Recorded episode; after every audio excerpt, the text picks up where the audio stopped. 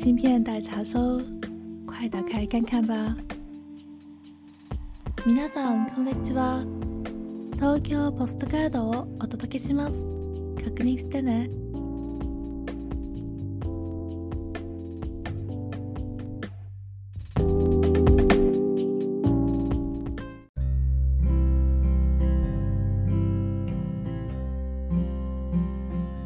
本来这期的明信片我是想写关于抹茶的，但是今天去运动，因为我上个礼拜整整一周没有运动了。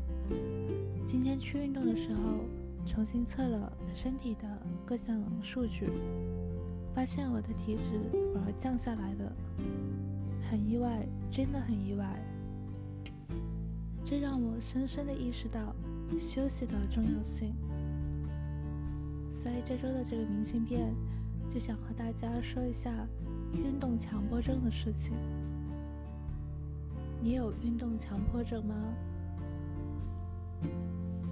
我相信很多朋友，包括我自己，嗯，都曾经有运动强迫症。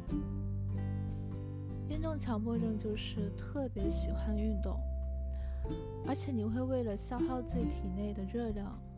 就几乎是疯狂的去健身，去锻炼身体。如果有一天不去运动，就会觉得不放心，会担心只要有一天偷懒了，只要有一天我没有去运动，我的身体就会恢复到原来的状态。啊，担心会胖，比如昨天跑了五公里，那今天就绝对不能够少于五公里，明天还要跑个六公里，不断的叠加。昨天撸铁三十分钟，那今天必须得撸够四十分钟。总之就是只能多不能少，少了就怕自己会退步，会发胖，会长脂肪。运动少了晚上还睡不着，然后心里会想第二天几点几点一定要去运动。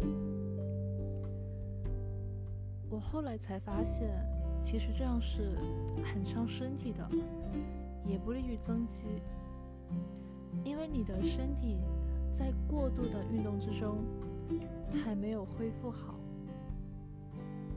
运动的频率是多少比较好呢？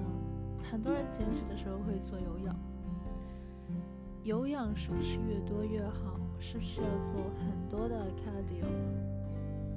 有些伙伴会在跑步机上跑五十分钟，或者六十分钟，或者。一个小时以上，如果长期都是这样的话，那你可能要重新考虑一下运动方式了。因为这样长时间的有氧，很可能会起到反作用，会让你增重。有氧的重心在于什么？有氧的重心就在于它的心率。达到目标心率之后，控制在十到三十分钟是最好的。因为时间越长，它会刺激你的皮质醇，皮质醇上升的话，胰岛素也会跟着上升，会进入一个储存脂肪的模式。另外，身体恢复是需要时间的，这个恢复的时间非常重要，因为脂肪在燃烧的时候，是在你休息的时候进行的。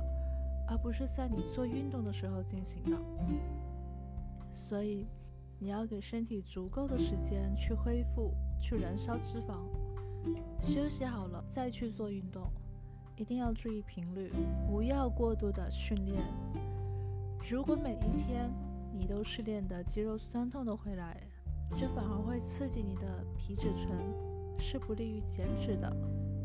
你可以调整运动频率试试，你试一段时间，你会发现反而会更好的帮助你增肌和减脂。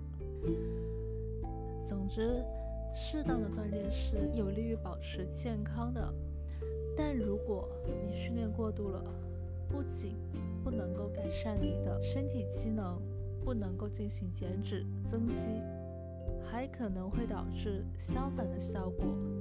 并且给你的身体带来负担和伤害。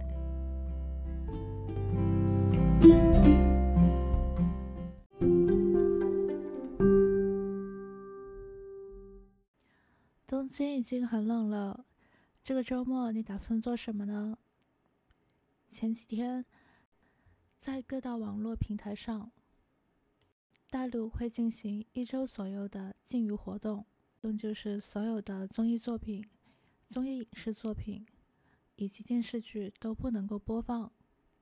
不知道国内的朋友，大家在周末会怎么度过呢？Anyway，情况非常的魔幻，我知道，好好保重。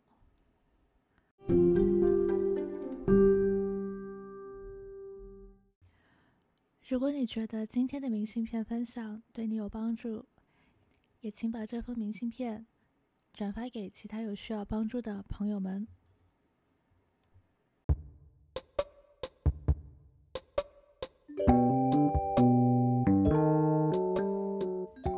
感谢你打开明信片，希望你有个好心情。ポストカード最後までありがとう。じゃあ、またね。